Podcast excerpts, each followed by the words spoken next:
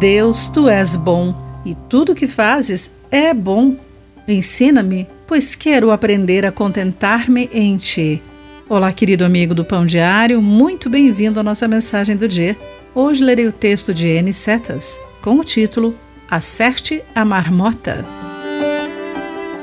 Talvez você saiba como isso funciona. Depois de um procedimento médico, as contas do anestesista, cirurgião, laboratório e hospital continuam chegando. Jason reclamou disso após uma cirurgia de emergência. Devemos muito dinheiro, apesar dos planos de saúde. Se pudermos pagar essas contas, a vida será boa e ficarei contente. Sinto que estou jogando o jogo Acerte a Marmota, de cujos buracos surgem as toupeiras de plástico, e o jogador as acerta descontroladamente com um martelo. Às vezes a vida também é assim. O apóstolo Paulo certamente poderia se identificar ao dizer: Sei viver na necessidade, mas ele aprendeu o segredo de viver em qualquer situação, de acordo com Filipenses capítulo 4, versículo 12. Seu segredo: posso todas as coisas por meio de Cristo, que me dá forças.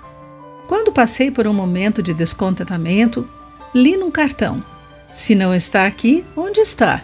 Isso foi um lembrete poderoso de que, se não estou contente aqui e agora, o que me faz pensar que eu seria se eu apenas estivesse em outra situação. Como aprendemos a descansar em Jesus?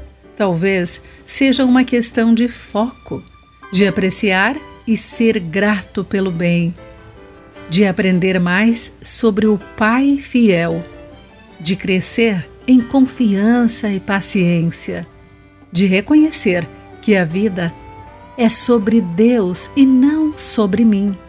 Talvez seja o momento de lhe pedir para me ensinar o contentamento nele. Querido amigo, em que áreas de sua vida você precisa crescer em contentamento? Como você pode mudar o seu enfoque? Pense nisso.